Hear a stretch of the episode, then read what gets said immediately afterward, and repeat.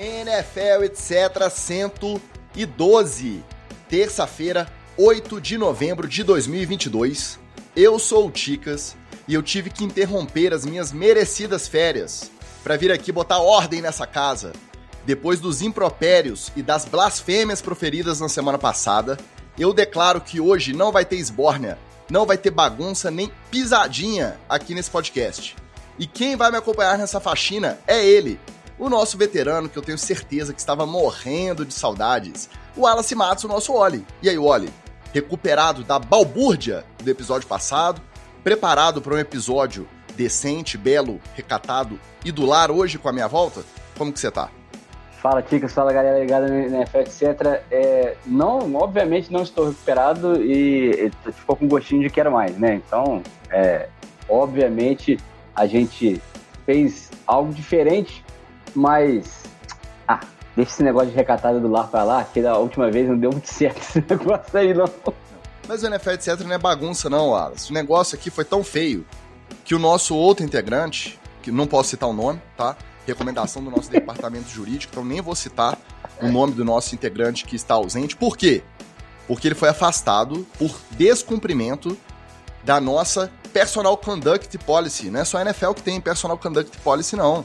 Nós também. O inglês completamente desnecessário agora. É, a nossa política de conduta pessoal. Vamos deixar aqui no, no popular. Então, aquele outro integrante, ele está suspenso por tempo indeterminado desse podcast. Você acha justa ou injusta essa punição? Não, é, eu acho completamente justo. Eu, como um cara que não faço nada é, contra as nossas políticas de conduta pessoal, sou um cara completamente equilibrado. Você vê minhas postagens no Twitter e nos grupos aqui do NFL, etc. Eu sou completamente é, lúcido e tranquilo. Então, é, eu, como este integrante do NFL, etc., prezo pela nossa imagem. Então, você que está aí do outro lado sabe muito bem que eu não vou cometer maluquice durante o programa. Per sources, eu tenho fontes de bastidores do nosso departamento jurídico que dão conta que era para o senhor também estar suspenso no episódio de hoje. Mas aí, como não ia ter mais ninguém para gravar, aí acabou que permitiram, deram essa colher de chá, passaram esse pano para você participar do nosso episódio 112. Olha, é, eu acho que você está um pouco mal informado, você está se informando pelo Adam Schefter, que ontem eu tive o desprazer de ver dançando sem camisa na abertura do Monday Night Football. Pelo amor de Deus. Por favor, NFL, é, NBC, CBS, sei lá quem que é responsável por isso. Nunca mais repita essa cena. Eu, eu não sou não sou obrigado a ficar vendo isso aí segunda-feira de manhã. Que você é obrigado, já que você não está suspenso, é me acompanhar no episódio de hoje, que vai ter o quê? Vai ter headlines, roletão da rodada e TD ou Fumble.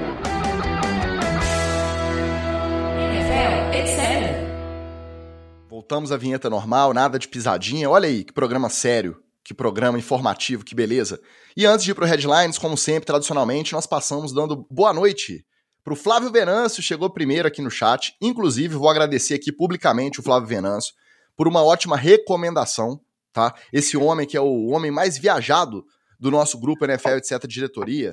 Inclusive, se você quiser não só falar sobre NFL, mas ter dicas maravilhosas de viagem, roteiros, restaurantes, pratos maravilhosos, como a dica que o Flávio me deu na semana passada, participe apoia.se barra NFL, etc.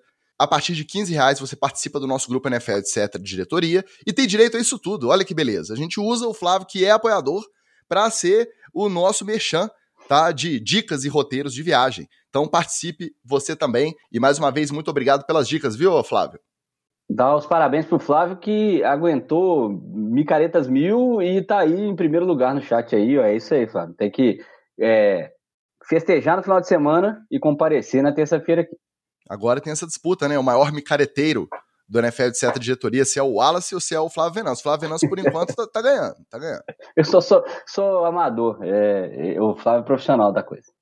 Felipe Bertelli também na área, como sempre, se vangloriando da invencibilidade do seu Philadelphia Eagles. Boa noite, Bertelli.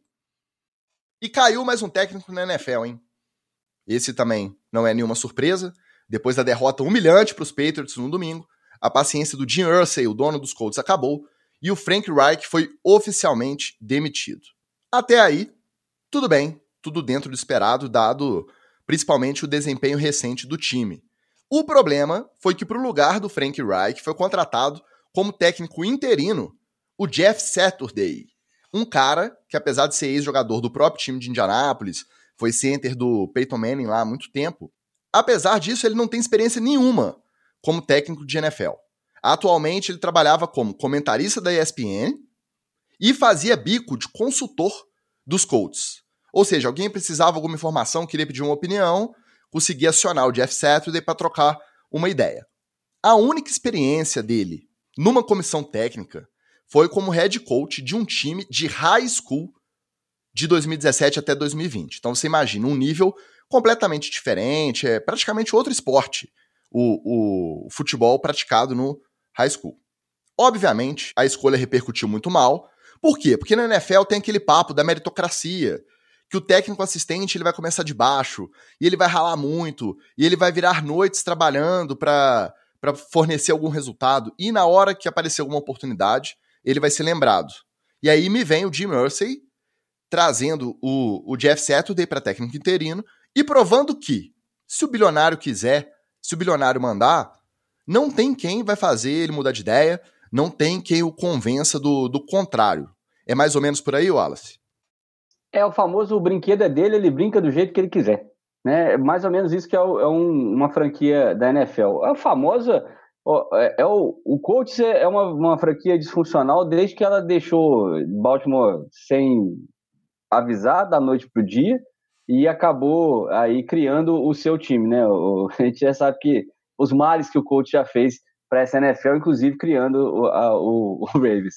Mas tirando a brincadeira aqui, é, o coach realmente depois da era Peyton Manning, né, com é, é, um, uma série de é, grandes jogadores, é, título e é, montando times bacanas, acabou é, não tendo muita sorte, e aí é o trocadilho, com o Andrew Luck, porque era para ser o sucessor natural do Manning, mas acabou sendo é, quase que assassinado pelas OLs que ele tinha jogando na frente dele, porque é, no último ano que ele jogou, é, ele realmente é, foi trucidado pelas defesas, e aí uma série de, de, contusões por conta das pancadas acabaram abreviando a carreira do Andrew Luck.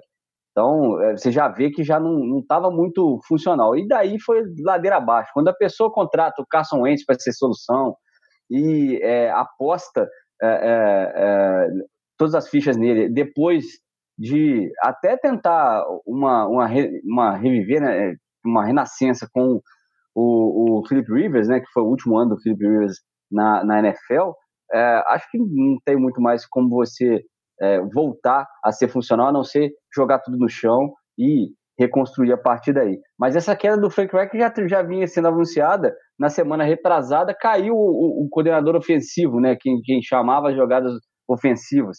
Primeiro, botaram o Matt Ryan no banco por uma questão contratual e a ordem veio de cima. E aí o, o Frank Reich, que é o, o, o head coach, quando a ordem vem do escritório e o head coach não tem palavra sobre isso, ele virou uma marionete, né? Não tinha mais jeito. É, essa escolha do Sérgio está cheirando mais a coração, a, a, vem cá meu amigo, né? Vamos dar aí é, um, restinho de temporada para ele falar que foi técnico da NFL, peixada. botar no currículo. É peixado, é a famosa peixada. É, exato. É bem claro. É, exato, porque o coach largou a temporada, né? Coitado do Jonathan Taylor que vai ficar lá é, pelejando, né? Feliz do Nahin Hines que foi trocado na, na, na, trade deadline. Agora vai ser um montão de gente que eles vão botar no waiver aí nessa, nesses próximos dias. Você pode ver aí um monte de gente que, é, que quiser sair vai dar uma forçada para poder entrar no waiver dessas próximas semanas aí. Acho que é, o último que sair apaga a luz no, no coach, mas é isso que você falou. A decisão no final cabe ao Ursay, que é o dono. Os Colts estão há muito tempo nessa de usar a muleta da aposentadoria inesperada do Andrew Luck, sendo que isso já faz, acho que cinco temporadas ou quatro. O Frank Reich teve um, de, um é, quatro temporadas. até decente com Jacob Brissett, de quarterback, depois de Philip Rivers.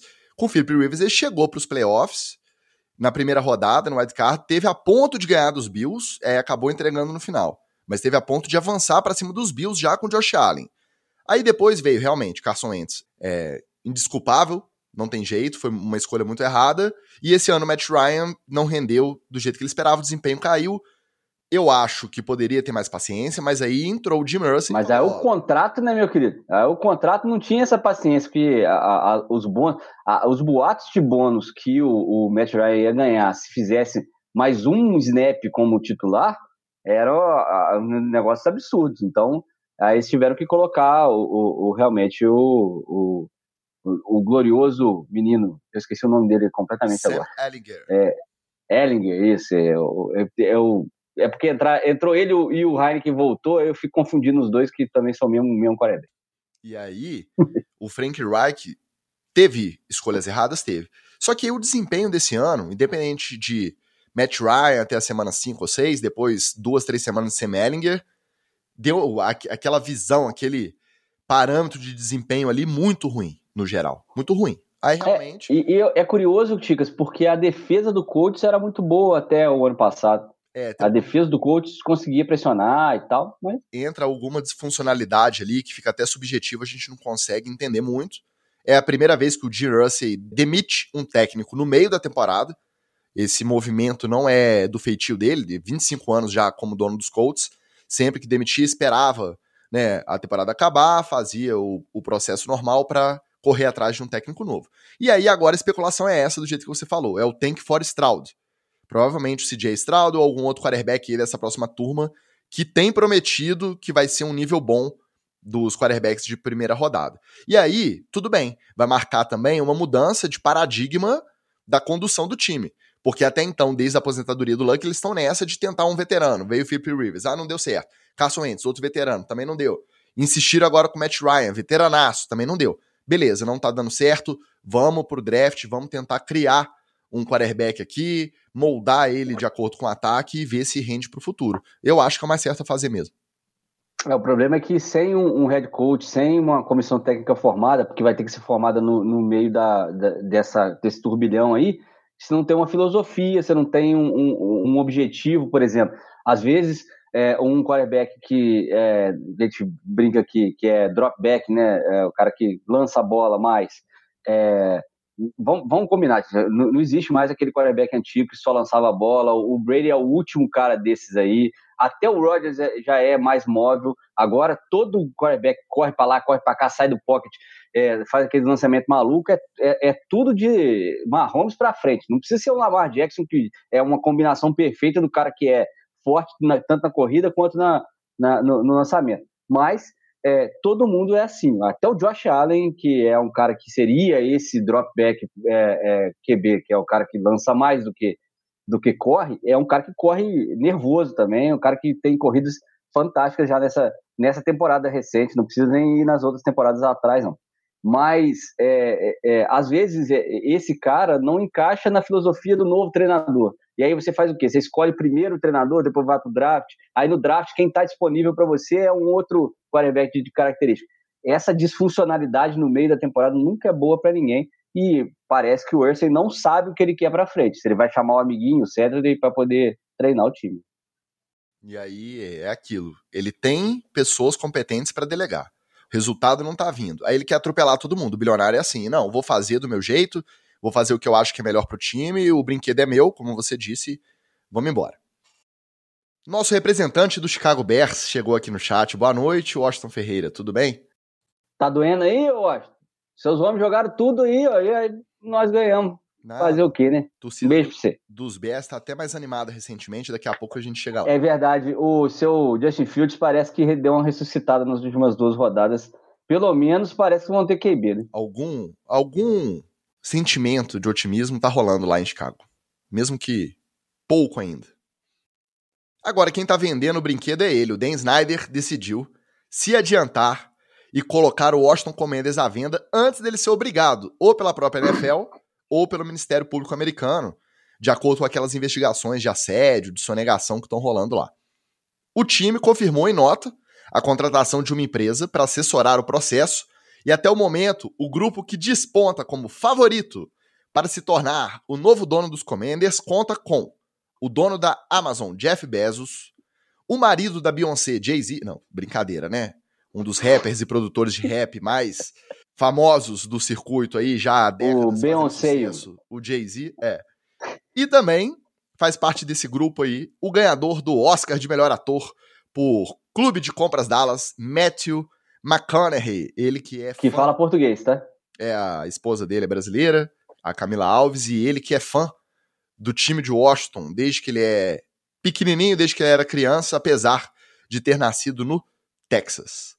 Que elenco, hein, Wallace? É, e vou dar uma notícia aqui em primeira mão. É, o OG3, né, o Robert Griffith III, que é comentarista é, hoje da, da NFL, é, falou no Twitter que quer comprar ações e pediu para 10 fãs embarcarem com ele. Um dos primeiros tu tweets lá é meu, eu respondi para ele, inclusive de DM, e se eu embarcar nessa, terei uma ação do Washington Commanders e vou passar para o meu irmão Thales Matos, que é fã do clube, vai ser dono de um pedacinho do Washington. Outro que está se engraçando pro lado do time também, querendo juntar nesse grupinho, é o Kevin Durant. Lembrando que o caso do Matthew McConaughey é tipo Lewis Hamilton lá no Broncos. Não é que ele tá entrando com a. Deve até entrar com uma grana. Mas a grana desses caras, comparado com os bilionários, tipo Bezos da vida, o Jay-Z também tem muita grana, é outro nível. O negócio deles é a influência. O McConaughey, por exemplo, ele é amigo pessoal do Dan Snyder. Ele assistiu o último Super Bowl no iate do Dan Snyder.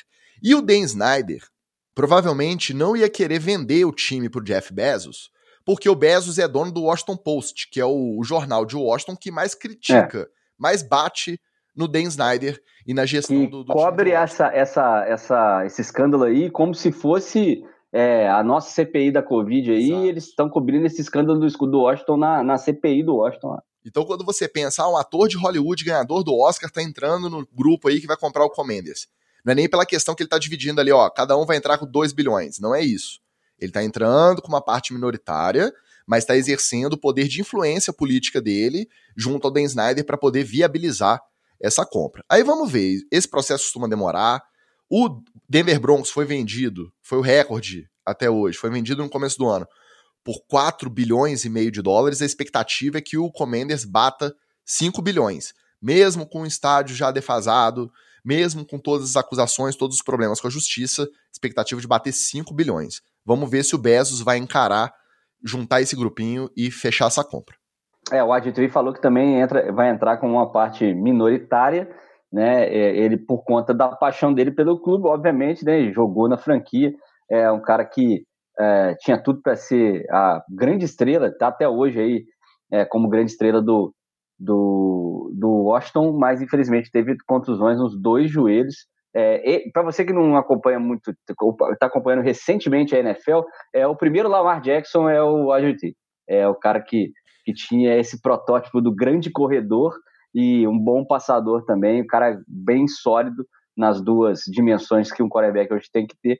É, depois do Colin Kaepernick que teve mudado o jogo com as RPOs e tal, o RG3 era o grande, é, é, a grande promessa é, é, de quarterback. Infelizmente, dobrou o joelho ao contrário, né, assim, meu querido, na prim primeira contusão depois, e depois foi uma série de é, aquela contusãozinha de ligamento, outra patelar e tal, e aí realmente não dá para poder jogar futebol americano sem os dois joelhos. Me admira muito o senhor, que é o único aqui desse podcast, que viu Steve Young jogar ao vivo. O senhor que viu Michael Vick é. ser draftado, ser preso, ser solto e jogar de novo. Me falar não, que então, o RG3 em 2012 foi o protótipo de Lamar Jackson. Me admira muito É porque, né, porque ele inicia essa fase dos. É, porque depois do RG3 vieram vários QBs que são grandes corredores também, e aí você realmente virou o jogo. É, hoje, se você não tiver um quarterback que saiba correr pelo menos umas 15 jadas, você está morto no jogo no futebol americano. Antigamente era uma novidade e eram coisas esporádicas. Óbvio que o Young é um grande corredor também, mas não tem nem metade das estatísticas. O Michael Vick era mais corredor e melhor promotor de rinha de pitbull do que é, lançador, por exemplo. Isso é verdade, isso é verdade. Tereza Bernardes, mais uma representante da torcida do invicto Philadelphia Eagles, também chegou aqui no chat. Boa noite, querida. Aí, falando do Michael Vick, aí essa galera do Eagles conhece, aí até saudade. Mas o Eagles pegou a, a, parte dele já, né, idônea, né? Já só, então, já só sem problemas com a lei. Com né? as dívidas pagas com a justiça. O Odell Beckham Jr. aparentemente foi liberado para voltar aos treinos, mas até o momento, apesar do fim da trade deadline na semana passada e de muita especulação, nada de concreto sobre a sua eventual contratação foi divulgado.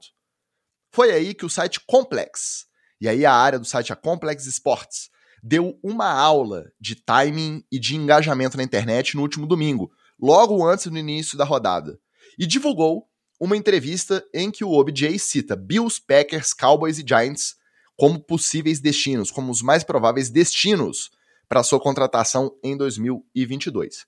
E na sequência ele ainda complementa dizendo que tem recebido ligações de outros contenders também, que são times que estão muito bem na temporada, estão praticamente garantidos nos playoffs. Aí eu te pergunto, Wallace, desses quatro aí que ele citou, se ele tá pensando em playoff e em, em anel de Super Bowl, os Packers parece que já estão por fora, já ficaram para trás. Comparando com Bills, Cowboys e Giants, os Packers estão para trás.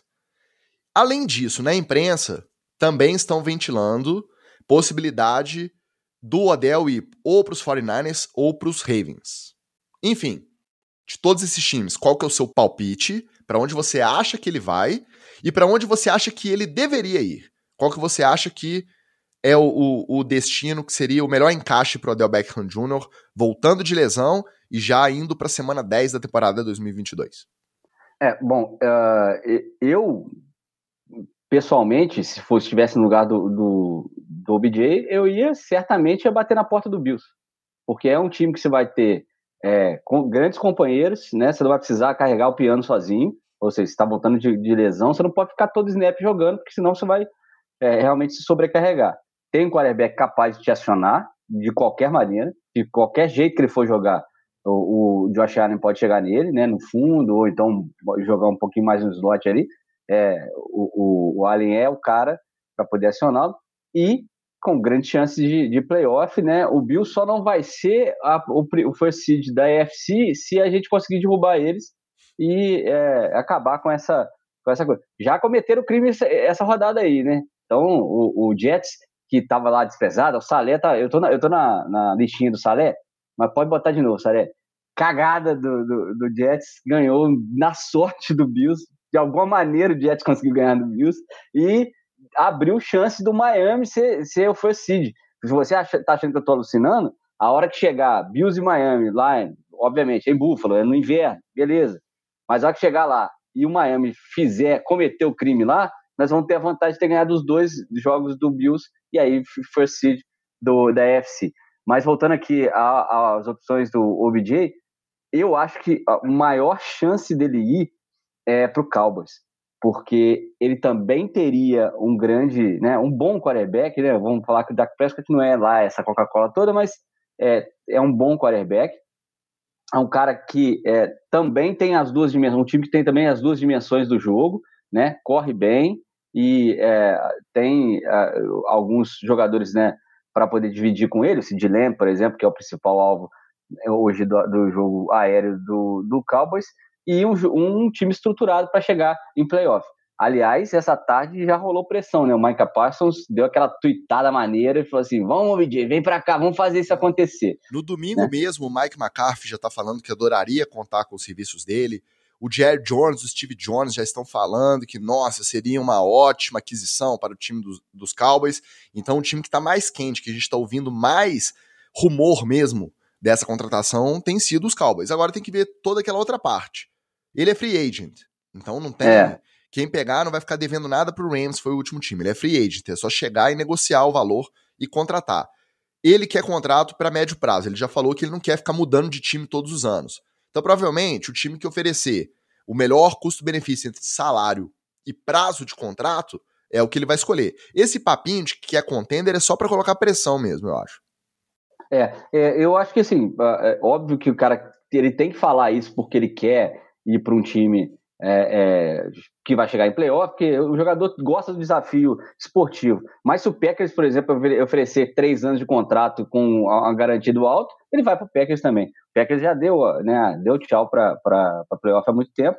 É, acho que é, você ter uma oportunidade, de jogar, mesmo que no ocaso da carreira dele com o Rodgers é, é, é legal para o recebedor, porque ele vai ter grandes oportunidades de fazer TDs plásticos com a camisa tradicional do Packers Agora, é, eu também não, não, descartaria o seu time, não, viu, Ticas? Eu não descartaria o Ravens, não. Só que o Ravens tá, tá, tem uma dificuldade que é a, folha salarial, né? E tem o espaço para poder acomodar o OBJ é um pouco menor. Mas, sei lá, oferece cinco anos pro cara, velho. Eu acho que. Dá uma ligada lá. A diferença que faz o Cowboys sair na frente, ou até o 49ers, é porque o caminho da NFC até o Super Bowl ele parece mais tranquilo. Porque se ele for tanto para Bills quanto para Ravens, mas qual que ele considerou da AFC aqui? Deixa eu ver. Eu acabei esquecendo. Ele pode ir pra. É, não, porque o resto tá na NFC, é. né? O Cowboys, Giants, é. Packers são na NFC e 49ers. Então, Bills e Ravens têm esse problema. Porque você tá numa divisão que fatalmente você vai pegar um playoff aí, você vai enfrentar um outro, você vai pegar um Bengals que é encardido, você vai pegar um Dolphins que é encardido. Você corre risco de pegar um, um Patriots no wild card aí. Então, na NFC, pelo menos a concorrência para chegar no Super Bowl parece que ela tá mais branda. Você consegue ir mais longe pensando que você tá num time mais estruturado. É claro que até a semana 18 muita coisa pode mudar. Mas eu acho que isso é tudo conversa. Repito, reitero. Time que chegar e falar assim: ó, te dou três anos, 20 milhões por temporada. Lógico que não vai ser isso tudo. Mas, é, situação hipotética, ele vai pegar. Ele quer uma segurança, é. ele falou que não aguenta mais ficar com duas malas prontas o tempo inteiro. Ele quer comprar uma casa e morar num lugar que ele possa passar off-season, que ele possa fazer os treinos de off-season, possa fazer a temporada e permanecer lá por mais tempo. Não tá errado, não. Ah, então vem pro Miami, tá tranquilo. Nós. Para terminar o nosso headlines, o Brit Reed, o filho e assistente técnico do Andy Reid nos Chiefs, que causou um acidente e feriu gravemente uma garota de 5 anos naquela semana do Super Bowl contra os Bucks, a gente comentou aqui, dirigindo alcoolizado, ele foi finalmente condenado e sentenciado a três anos de prisão. A família da menina, Ariel Young, criticou a sentença alegando favorecimento ao réu por conta do prestígio da família Reed lá em Kansas City. Além disso, os Chiefs também fizeram um acordo com a família para evitar processos posteriores, mas os valores não foram divulgados. E aí, Wallace, três anos. A menina ficou em coma, acho que quase duas semanas, depois se recuperou, mas vai carregar sequelas no, no desenvolvimento dela para o resto da vida. Três anos de cadeia, tá de bom tamanho ou não tá? É, Ticas, eu acho que não. Nunca, nunca tá de bom tamanho é, a punição se é, o punido não, não tem é, pelo menos um, uma parte do sofrimento de que ele causou. Né? É, eu, eu, eu sou meio, bem antipunitivista, né? eu não pequenos crimes, pequenos delitos, para mim deveriam ser tratados de outra maneira, não só na sociedade brasileira, mas como geral nos Estados Unidos nem se fala. É, o encarceramento, inclusive, de, de, de pretos e pobres é, é, muito maior, mas é, a gente vamos tirar isso de lado, vamos botar isso na situação específica. É, Para crimes como esse, que são é, é, cometidos por gente esclarecida, que sabe que se pegar um carro alcoolizado, está assumindo o risco de causar lesões graves e até a morte de alguém por estar dirigindo nesse estado, ainda mais, e aí nem, nem, nem se fala, né?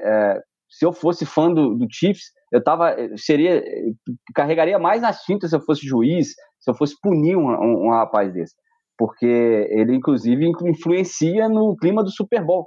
Então é, é, é um cara que é, tem toda a informação, tem todo o acesso e ainda mesmo assim ele comete esse crime. Para mim, enquanto a menina ficasse em tratamento ou ficar em tratamento, ele deveria sofrer algum tipo de punição. Ou seja, é, é, o dia que esta menina não apresentasse mais sequelas da, do, do, acidente, seja psicológicas, sejam físicas, aí ele estaria liberado de uma certa punição. Trabalhos comunitários, é, presença em centros de, de reeducação é, para é, recuperação de viciados, alguma coisa assim.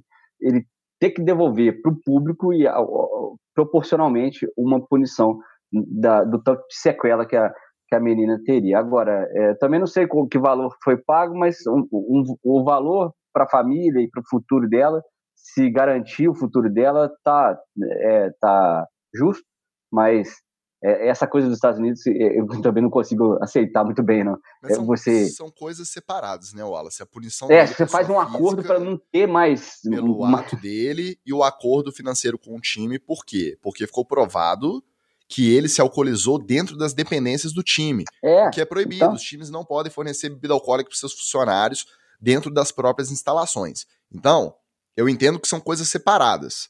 Né? A punição dele pelo ato inconsequente, a punição para o time, o fato dele poder ser processado, por conta de não ter seguido a regra de conduta que a NFL é. prega por conta da, da bebida alcoólica nas instalações. Então a família nem questionou a questão, fez o acordo, beleza, ninguém sabe o valor, se sentiu contemplada. A questão da punição foi o que a mãe da, da Ariel disse. Se fosse o contrário, se fosse eu bebendo e dirigindo e ferindo gravemente uma filha do Brit Reed, eu não pegaria só três anos. Agravante, ele, há 10, 12 anos atrás, ficou cinco meses preso na cadeia porque também foi pego dirigindo embriagado. Ele se diz dependente de é, analgésicos, de drogas, de álcool desde os 14 anos. Perdeu um irmão, Andy Reid já perdeu um outro filho por overdose de heroína no começo dos anos 2000. Então, tem um cenário aí também muito complicado, ele já é reincidente. Realmente, se já Sim. é reincidente, significa que já não aprendeu a lição da primeira. Três anos então, parece e, pouco. E uma, uma, um encarceramento não é uma punição branda, né? É, é isso que eu falo. É, a reeducação, a, a, o, a, o retorno que, que as pessoas dá, que é informada e tal, e dá para a sociedade depois disso é muito pouco. Então, é, essa punição tinha que ser é, completamente diferente. O jeito de punir, é, ah, joga na cadeia, é, abandona lá, é muito errado de qualquer maneira. Assim, é, não estou discutindo o jeito de punir, mas que tem que haver uma punição reeducativa e progressiva, acho que tem que ter, porque a gente não, não, não fica é, mais seguro é, com uma punição dessas para ele, porque daqui a pouco ele está de novo na rua, como já fez, bebendo de novo Colocando e podendo causar um, é, um acidente na Havaiana. Pois é. Mas bora de campo e bola. Bora pro nosso roletão da rodada.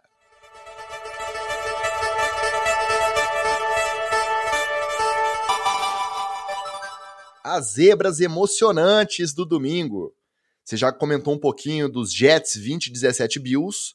E além da derrota, o que preocupa é a lesão no cotovelo do Josh Allen. Vai ser reavaliado hoje. O time prometeu uma posição sobre eventual afastamento ou não dele do time amanhã de manhã, na quarta-feira de manhã. Então, às vezes, você vai ouvir esse podcast e já vai estar sabendo se o Josh Allen vai perder tempo ou não para tratar o cotovelo. E além disso, a outra zebra maravilhosa da tarde de domingo os Lions batendo os Packers por 15 a 9, com direito a três interceptações do Aaron Rodgers, sendo duas na red zone. É, o, esse Lions e Packers aqui foi engraçado, cara, porque é, eu jogando fantasy, né? Você fica olhando assim, tá sem defesa sábado, falei, hum, vou pegar a defesa do Packers, hein? Vai jogar com o Lions, né? O Lions, sei que lá. Aí eu olhei assim e falei assim, hum, mas o Packers está jogando tão mal capaz de perder pro Lions. Dito e feito, o Lions cometeu essa vingança, né? Porque o Lions é uma das eternas vítimas do, do, do Packers, né? Rivais de divisão e, e realmente o penou na mão do, do, do Aaron Rodgers durante vários anos, assim como o Chicago Bears também, é, que o Rodgers fica lá falando que ele domina eles, né? Ele é dono do, do Chicago Bears. Mas Uh, agora foi uma vingancinha bacana com o Jared Goff de, de QB. É, é, é realmente para poder dar fechar a tampa do caixão do, do Aaron Rodgers e, e, falar que homeopatia não serve para nada, não, porque realmente você perder por lá nessa situação é impressionante. Agora, Jets e Bills, a única coisa que explica essa vitória do Jets é a rivalidade entre os dois times. Porque é, o Bills não jogou é, mal, mas não, não conseguiu engatar hora nenhuma a, a, o ataque, assim, o ritmo do ataque, o Josh Allen é, é, errando bola que ele não erra habitualmente. O jogo corrido do Bills não existe, é, é, é, é só se o Heinz salvar muito e aí vai demorar mais umas duas semanas para ele engatar.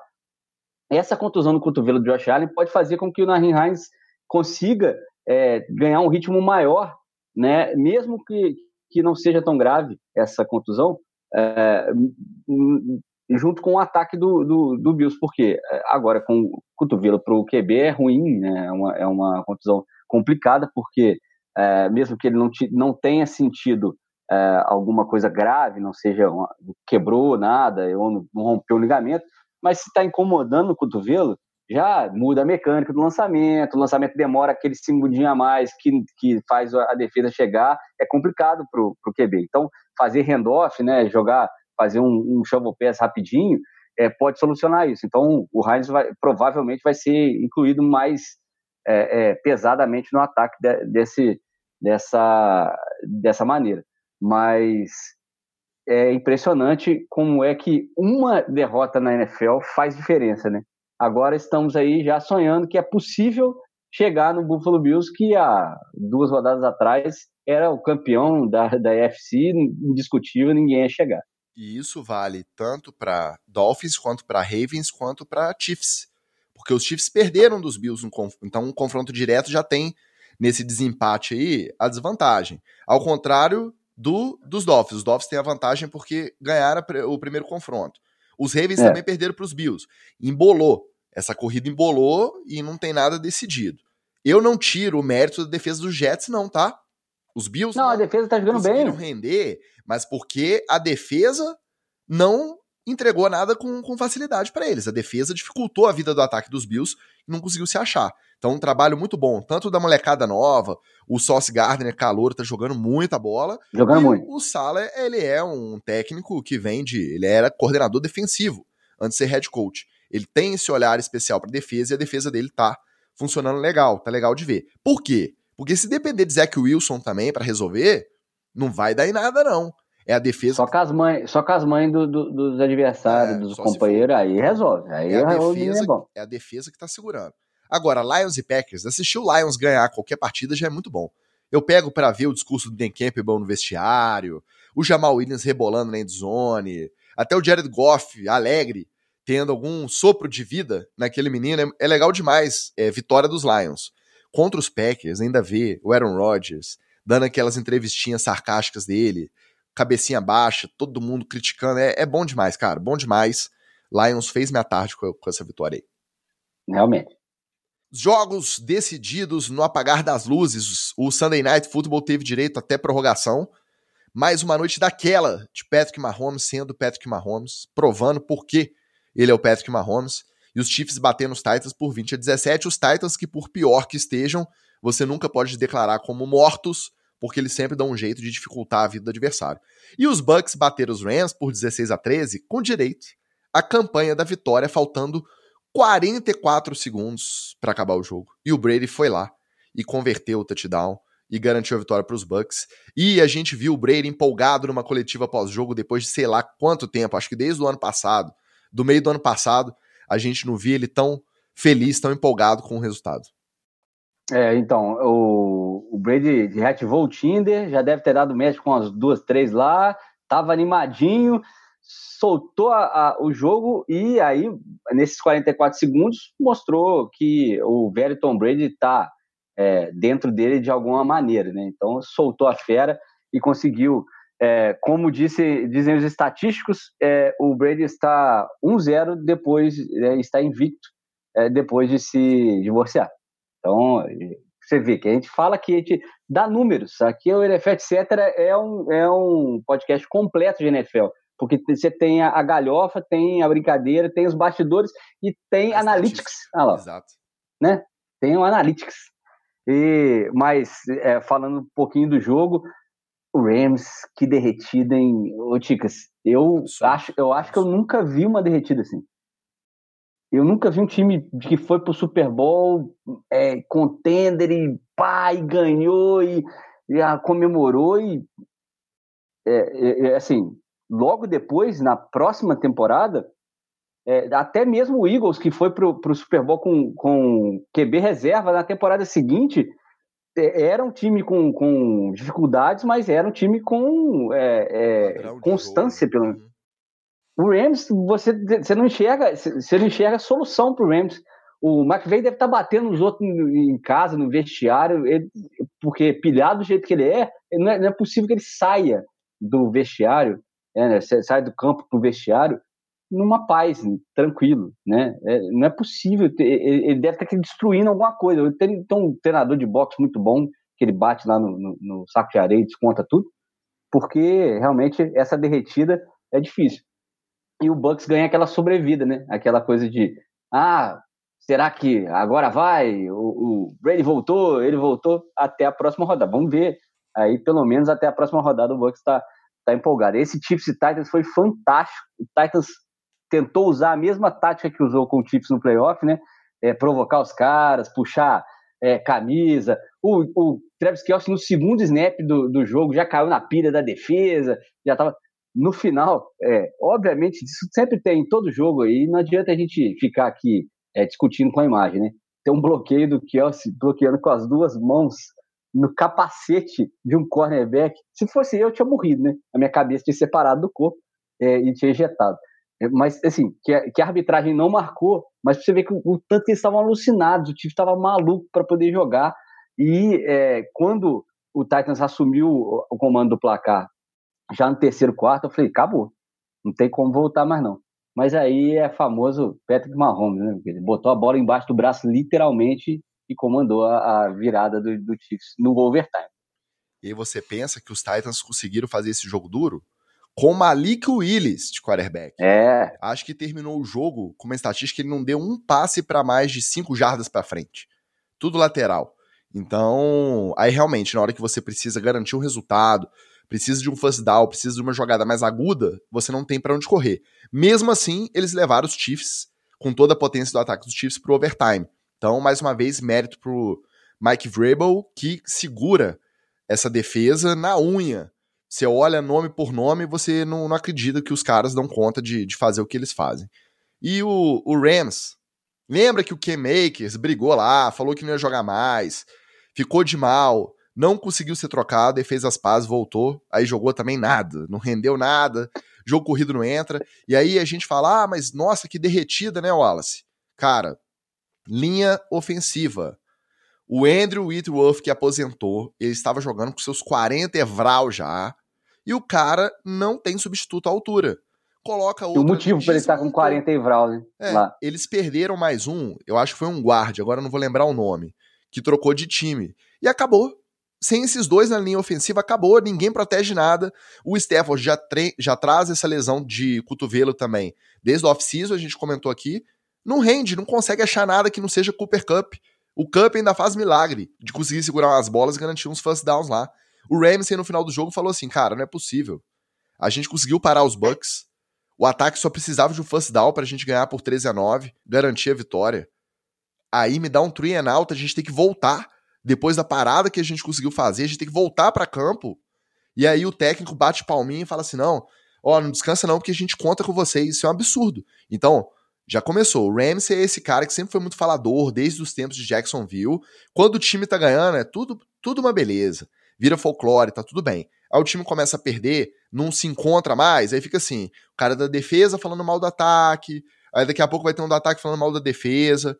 E, esse caldo já entornou. Lá, lá quem não segura são vocês, não, a culpa é. Aí quando começa a apontar dedo já era. É, pode pensar no ano que vem já. Peladinhas divertidas, peladas tiroteio. Os Dolphins conseguiram bater os Bears por 35 a 32, com destaque para a atuação do Justin Fields, que bateu o recorde de jardas corridas por um quarterback no mesmo jogo com 178 jardas. Aí você que acompanhou de perto vai dizer pra gente, Wallace, se o Justin Fields é para valer. E Quero saber se também é para valer o tal de Seattle Seahawks. Ganhou mais uma, mais uma do Arizona Cardinals, já é a segunda no ano, por 31 a 21, e que vai fazer um jogo contra os Bucks lá em Munique, domingo, pra gente domingo de manhã. O jogo que ninguém tava dando nada por ele, um Bucks meio mais ou menos, o Seattle que a gente não sabia como seria na era pós Russell Wilson, agora ganhou contornos de jogo bom, de jogo interessante pra gente acompanhar. É, eu tava pensando isso mesmo, né? O jogo é às 11h30 da manhã no domingo, para quem quiser acompanhar nesse Bucks e, e Seahawks. É, é a famosa, vamos ver se o Brady voltou de verdade, vamos ver se esse Seahawks é, é bom de verdade, né? É um grande teste para os dois. Mas voltando para a rodada aqui, esse Seahawks e Cardinals é, foi um jogo bem parecido com o primeiro Seahawks e Cardinals. É, parece que o Cardinals não tem conseguido é, reeditar a química entre o, o, o Murray e uh, suas, os seus recebedores do ano passado. O DeAndre Hopkins voltou, mas parece que não resolve sozinho. E, de novo, se você não tiver uma dimensão de jogo corrido, se você não conseguir correr com a bola, meu querido, pode dar tchau pro, pro jogo passado, porque a, a defesa já vai estar tá esperta. E não adianta você ter Zach Ertz eh, como alvo, o próprio DeAndre Hopkins como alvo. é, e outros é, novos talentosos, porque você não tem você não tem a outra dimensão do jogo. O Kyler Murray vai ter que correr sozinho, aquela formiga atômica que, que parece que dá 872 passadas para poder correr 10 jardas. Não dá. Ele, ele, simplesmente, uma hora, toma uma pancada também e, e vai se machucar. Então, é, esse Cardinals só vai valer mesmo para esse próximo, amanhã, essa quarta-feira, a gente está gravando na terça, na quarta-feira estreia o, o Hard Knocks in Season, já teve discurso do Buda Baker falando que está cansado de perder, como chamada na, na, no Twitter, eu delirei. Para completar, o Buda Baker ainda torceu o tornozelo e está expectativa de ficar algumas semanas afastado do time. Para completar a bagunça Arizona Esse, Cardinals. Exatamente. E aí, como já está sendo gravada a parada, a gente vai ver essa, essa, essa confusão inteira. O Murray discutiu com o, o, o Hopkins na sideline também, um apontando, apontando alguma jogada que. Eh, imagina você virar para o DeAndre Hopkins e falar assim: correu a rota errada. Não é ter sido agradável essa conversa, não. Mas é, vai valer para isso. E o Seahawks parece que quanto mais a, a, os jogos vão passando, vai ganhando mais confiança no ataque. A defesa é boa, ainda não, ainda não é uma Legion of Boom, ainda não está nem comparável àquela defesa clássica do Seahawks que a gente costumou ver no, no, quando o Russell Wilson comandou o time ao Super Bowl, mas é uma defesa competente. Acho que o Seahawks vai dar trabalho e chega até com uma certa facilidade nos playoffs. O Dolphins e Bears foi o seguinte, meu querido. O Justin Field jogou tudo que ele não veio jogando nas últimas semanas. É, eu até falava, comentei antes do, do, do, jogo começar, os primeiros movimentos com o Magal, falando com ele que, ó... o nome, tá suspenso, não pode ser citado. O jurídico não permite. Tá bom, é, com aquele que não pode ser citado, né? Com aquele, com aquele que não deve ser mencionado, cujo nome não deve ser mencionado, é, que é, o rapaz ia ter, se continuasse assim, ele ia ter só um ano é, de, de efetivo né, à frente do Chicago Bears, porque é, ia ser muito difícil esperar os três para desenvolvimento de um QB. Né? A gente brinca que o primeiro ano é, na NFL é sempre uma, um ano de apanhar, o segundo ano é de evolução, e no terceiro ano o quarterback tem que mostrar ao que ele veio na, na liga, se ele é de verdade ou se não é. A gente viu isso com o Josh Allen, que virou outro jogador no terceiro ano dele, que foi o ano passado. A gente está vendo o Tua virar um outro jogador também nesse que é o terceiro ano dele, finalmente livre das lesões é, e realmente soltando, tendo alvos para soltar o jogo, e foi exatamente isso que aconteceu. É, o Tua acertou passes longos em terceiras descidas. Aliás, ele é o, o quarterback mais competente em terceiras descidas do, do, da competição até agora. São oito TDs lançados e mais de, de 350 jardas só em terceiras descidas é, é, quando você precisa do quarterback. Por quê? Ah, por que a gente fala em terceira descida? Porque assim, na primeira e segunda descida, você conseguir o first down é algo é, que é esporádico e até é, é, surpreende defesas. Você pode ter um, esse jogo assim. Na terceira descida, ou você está é, lá para poder passar a bola e ser o cara da, da hora da decisão, porque senão na, na quarta descida é um punch ou um field goal que você vai tentar, ou então você está lá para poder é, melhorar um pouquinho a condição do time para poder fazer esses outros dois movimentos, que é um field goal ou um punch. Então, o, o grande quarterback ele aparece na terceira descida, na hora que está todo mundo pressionado, na hora que está todo mundo com os olhos voltados para ele. E o Dolphins está se especializando em ganhar esses jogos de uma posse. Né? Foi 35 a 32, era um field goal de diferença. É, a defesa vai lá e para é, não permite que, que o, o, adversário chegue, ou então o ataque vai lá e marca um touchdown para poder fazer essa virada e ficar três pontos pra, na frente. Então, é, o Dolphins está se especializando nesse tipo de, de jogo e é assim que você vai construindo uma, uma equipe efetiva e vencedora na, durante a temporada. Gostei bastante do jogo, até porque foi fora de casa, né? então a gente gosta bastante quando ganha na Chicago. Aquela coisa, a defesa não está segurando, só que o ataque está produzindo num nível tão bizarro, tá produzindo tanto ponto, tanta jarda.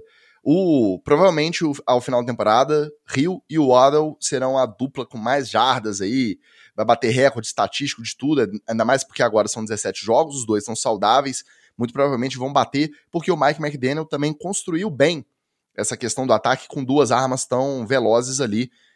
tinha alguma dúvida antes dele assumir se ia dar certo ou não, se ele ia saber utilizar.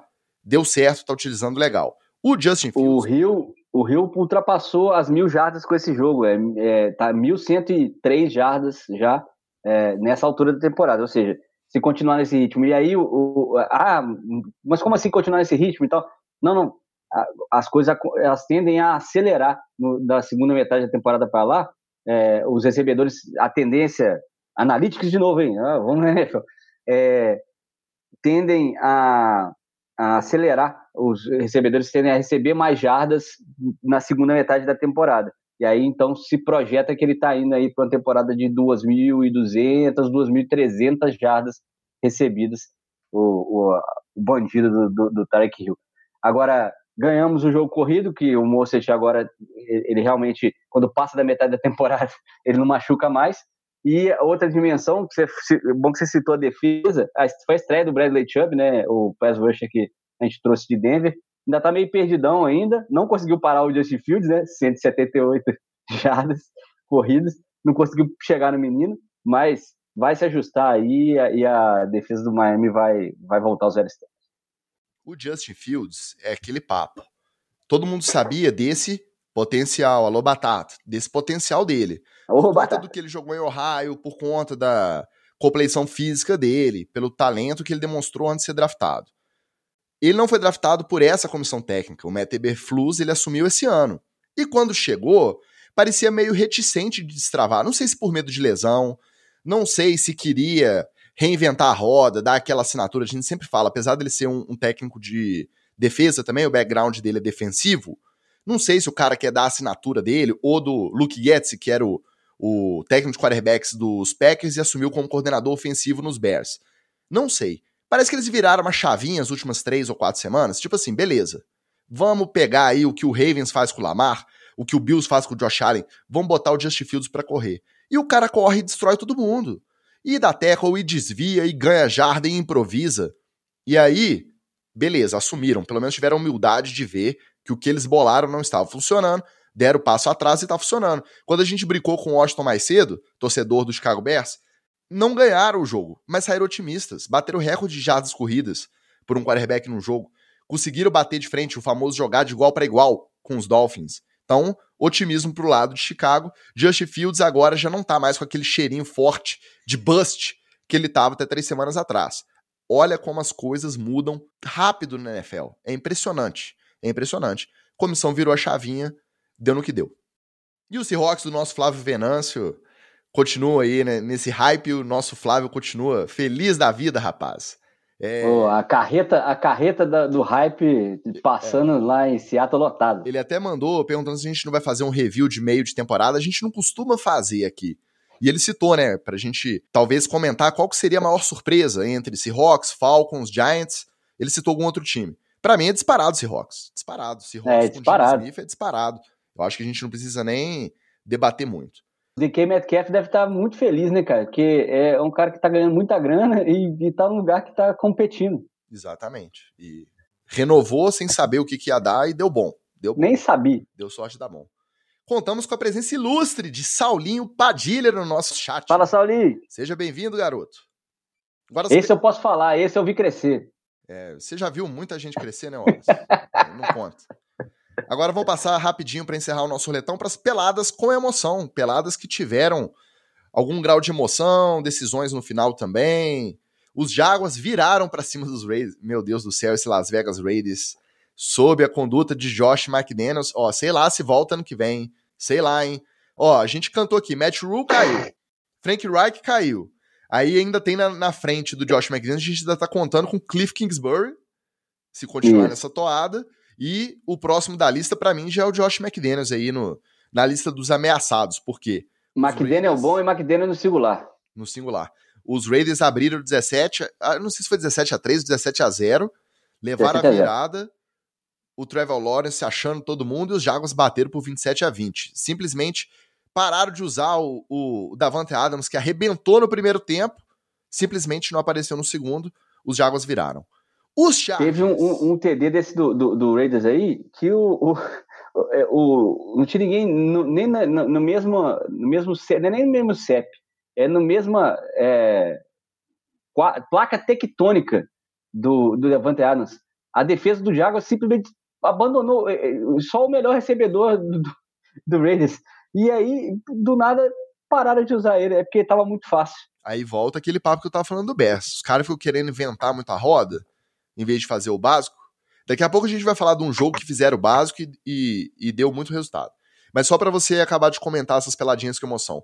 Os Chargers bateram os Falcons por 20 a 17. Por quê? Porque os Falcons recuperaram o fumble no final. E aí o gordão lá que recuperou o fumble, fumblou também a bola. E aí os, os Chargers recuperaram, conseguiram voltar pro pra linha de, de field goal ali, pro, pro range do field goal. E o Cameron Dickers conseguiu fazer o field goal da vitória. Já é o quarto kicker aí do, do Chargers desde que o Brandon Staley assumiu. O cara já. Acho que é calouro, já jogou no Eagles esse ano foi para os Chargers e conseguiu garantir a vitória. Correu risco de não levar ainda. Correu risco de forçar uma prorrogação, mas o moleque, na hora que precisou, ele resolveu. E os Vikings bateram o Commanders por 20 a 17. Você piscou e os Vikings estão 7-1 na temporada. Olha aí. É, então, é, eu falei mais cedo aqui do, do Schefter sem camisa concorrentes na, na, no Monday Night Football. É, foi porque é, essa vitória do Vikings aí sobre o Commanders mostrou uma das cenas mais inusitadas que eu já vi na NFL na minha época, que eu acompanho desde 1996. É, o Kirk Cousins, que é um dos caras mais comedidos, você, nem, você não vê o Kirk Cousins fazer nada, é o cara, tipo, é, é o protótipo do americano de igreja. É, ele dá entrevista de camisa de botão, abotoado com botão até aqui em cima. É, é o cara que sempre está lá, nós estamos batalhando, vamos usar 110%, é, é, é, o, é o, o, o, sinônimo do blazer, né, na NFL. E tem imagens dele no avião do Vikings voltando desse jogo com, com o Commanders, com aquelas correntes que o pessoal coloca de melhor jogador, melhor defesa, melhor lance e tal, sem camisa, dançando no corredor do, do avião, parecendo o Wallace Matos voltando do título do Imperadores.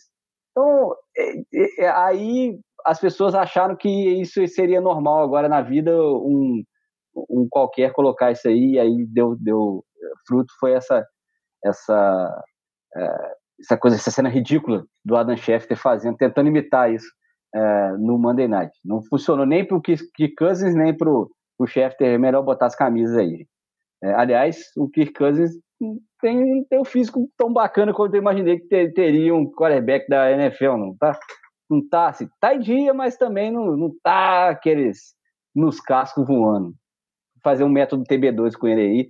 Não aí o, o, de verdade. Aí, aí, aí a julgar não, de... pelo dono do método fisicamente esse ano vai ser pior pro Kirk Cousins. Melhor não fazer. Não, não, o de engorda, não o de emagrecimento que, que ele tá fazendo desse ano. É, o Chargers e Falcons, é, a chamada foi muito bonita da, da arbitragem. Fumble do não sei o que lá, pra, recuperado pro fumble do não sei o que lá. foi também cena dos trapalhões. Detalhe, parece que né? o gordão, o fumble dele, parece que foi sozinho. Parece que ninguém nem, nem tentou bater na bola, não. Parece que foi ele distraiu, empolgou e, e, soltou. Então, por isso que quando você tá na defesa e recupera um, um fumble, ajoelha, cai, espera o ataque entrar em campo. Você não foi feito para isso. Você não, você não tá lá para poder fazer essa jogada. Garante a posse da bola, devolve lá pro Marcos Mariota, né? E é, vamos, vamos seguir. E aí tomou o castigo bem feito. Esse Jaguars e Raiders é aquela história, né? Uh, você não pode confiar no Derek Carr. Não confie. Depois da quinta rodada, se você confia no Derek Carr, você nunca viu NFL na vida, né? Nem no Derek nem no David Carr, que era o irmão dele que jogava. É a mesma coisa. Depois da quinta rodada, não apresenta mais nada. E aí, o Jaguars ele consegue é, é, dois trainouts rápidos, marca duas vezes seguidas.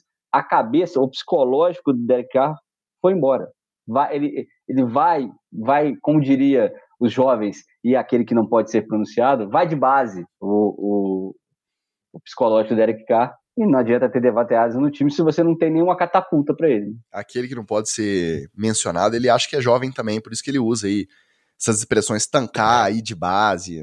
Não entendo. Eu aprendi uma nova que é foi de arrasta para cima.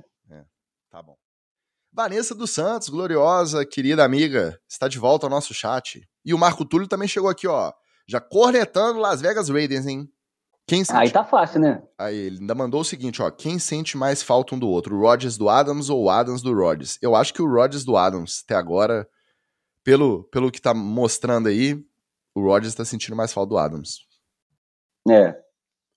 Pra fechar o nosso roletão, olha, agora os jogos sem surpresa, nada demais. Os Eagles, Thursday Night Football, os Texans até tentaram dificultar alguma coisinha ali, mas os Eagles, na hora que decidiram, resolveram 29 a 17 Philadelphia Eagles contra Houston Texans. O interessante desse jogo foi só porque ele estava rolando ao mesmo tempo do Houston Astros contra Philadelphia Phillies na final do, do beisebol, um dos jogos aí baseball. da World Series do, do beisebol, da MLB. A gente estava comentando, faz o básico, meu amigo. Se o básico está funcionando, mantém. Os Bengals bateram os Panthers por 42 a 21, fazendo o quê? O básico. Bola no Mixon. Cinco touchdowns totais para o John Mixon. Por quê? Tá funcionando continua mandando a bola nele. E ele vai continuar fazendo. Para que ficar mudando? Né?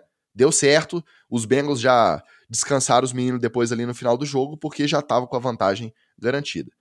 Os Patriots bateram os Colts por 26 a 3. Nada a comentar sobre esse jogo, além da demissão do Frank Reich, tudo que a gente já comentou lá no, no Headlines. E os Ravens bateram os Saints por 27 a 13, com uma atuação significativa do Rokan Smith, que acabou de chegar dos Bears pela troca, né, na trade deadline e já fez tackle adoidado, tacleou todo mundo e já encaixou muito bem ali na defesa dos Ravens. E aí tava com aquele papo, né? Nossa, os Saints ganharam dos Raiders de 24 a 0. Ai, ai, ai. Gente, esse Raiders aí não é nada. Não significa que o Saints seja bom. Andy Dalton não conseguiu fazer nada também. E os Ravens agora entraram nesse bolo aí junto de Dolphins, Chiefs, de olho ali nos Bills darem mais uma escorregada para tentar pegar esse primeiro seed aí na AFC. Encerra o roletão aí, é. Esse, esse Ravens e Saints aí, é, um time que é comandado pelo Andy Dalton tem que ser atropelado por um time de verdade. E pegou um time de verdade que é o, o, o Ravens, tomou taca mesmo. Não teve nem, nem pro cheiro. Né? É, é muito bom você ver é, a, a, defesa do Ravens se, se acertar, né? É, é, porque o ataque estava produzindo, né? A defesa que estava dando as viradas que o Ravens tomou no, nas últimas semanas aí, a gente pode dar, dar uma, uma, uma grande, grande parte dessas viradas para a defesa. Parece que agora é, chegou no lugar e aí vira contender, já que tem um jogador excepcional lá no ataque que é o Lamar Jackson. Esse Patriots e Colts foi é, mais do mesmo esperado, né? a gente não, não, não espera nada do Colts. O Patriots também não mostrou muita coisa, não. É, o Bill Belichick saiu até bem bravo do, do, do jogo para uma, uma vitória, né? E é, joga um futebol muito burocrático é, e a gente não sabe nunca se é se é um ou se é outro. É um dos quarterbacks lá, Lourinho de olho azul que tá lá no, no ele é a mesma coisa. Então, é, realmente é difícil você é, perceber alguma alguma mudança e algum, algum talento no Patriots que vai ficar pelo caminho, não vai nem fazer playoffs esse ano. Esse Bengals e Panthers serviu para que você que tinha o Joe Mixon no, no Fantasy, assim como eu em uma das minhas ligas, né, numa das minhas línguas, 54 pontos, ponto 10 que ele fez só, tá? Se você precisava de ponto no Fantasy, ele ganhou sozinho o seu confronto, é, e é isso aí, cara. É, o Bengals é, desistiu de, de ficar tentando passar a bola toda hora com achar, né? Até porque o Jamar Chase não jogou esse jogo, né? Então, achar um novo alvo, achar, inventar com Tyler Higby e tal, o, o, fez o básico, deu a bola no, no, no, running back, e é isso aí, o John Mixon tá jogando demais, tomara que não se machuque, porque é um cara que pode levar esse Bengals aí, junto com o, o Joe Burrow, que não é besta, mas não tem uma OL que funciona, uh, pelo menos após temporada. E esse Eagles e Texas aí, o Eagles tá mais do que é, hypado, é, vamos ver se alguém pelo menos tira a invencibilidade dos caras para poder fazer jus a minha temporada. Imagina, com 50 anos vai perder a invencibilidade, meu, meu Miami Dolphins de 72? Não faz isso não, gente. Alguém pelo menos a, a, tira isso aí. Mas, brincadeiras à parte, Jenny Hurts muito na briga por MVP, cara tá jogando demais, é, consistente, é, não só no, nos lançamentos dentro do pocket, saindo do pocket, fazendo jogada é, é com é, os running backs, é, é, realmente um, um outro jogador, assim, me admira muito o tanto que ele evoluiu e o tanto que ele está tá comandando esse Eagles que é sólido mesmo. Sólido. E aí a gente já fica na expectativa, né? Porque vai aumentando a pressão. Ganhou mais uma. E aí? Vai, vai ficar invicto até quando? Como que vai ser? Aí vamos ver. O, o, a tabela não tá muito difícil, não. Não tá muito ruim, não. Mas é onde você pode escorregar na casca de banana. Ninguém achou que o Jets ia ganhar dos Bills. Deu no que deu. Então vai aumentando essa pressãozinha pela invencibilidade. Vamos ver. Quem sempre deixa no caminho é o, Chiefs, né? O Chiefs sempre te, deixa um, um, uma, uma, derrotinha para um time ruim no, no, caminho. Vamos ver se o Eagles faz assim também para poder meu Miami continuar sendo o único time. Então, fechado o roletão, bora pro TD ou Fumble.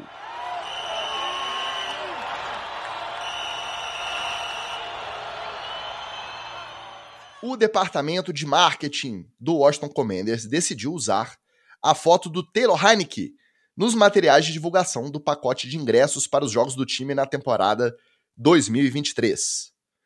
Pessoal do marketing já consideraram o Carson Wentz demitido antes mesmo do meio da temporada. É TD ou fumble, Wallace? Olha, o pessoal do Commanders não sabe nem quem vai ser o dono deles na próxima temporada, mas já tem certeza que o Carson Wentz não vai estar no time. Eu acho que é ter desastre. O Carson Wentz não era nem para ter entrado no time, quanto mais demorar para sair. Então, acho que é fantástico. Bota a Heineken que melhora, acho. Ter desastre, vai ficar tampando o sol com a peneira? Tá bem claro aí, o Heineken melhorou, é. Comendas fez jogo duro com os Vikings aí, quase, quase ganhou, quase empatou, levou prorrogação e acabou perdendo no final. Mas o Heineken tá jogando bola, meu filho. Tá jogando melhor que o Wentz. Certíssimo o departamento de marketing, ter desastre. O que não, o que não precisa muito, né? Você jogar melhor que o Wentz, não precisa, é, né, né jogar né, tanta bola, não. Mas o Heineken é meio doidão, né? eu gosto do estilo de jogo, vida louca. Vai durar pouco tempo, mas essa vida louquice dele ali, de quarterback, é legal.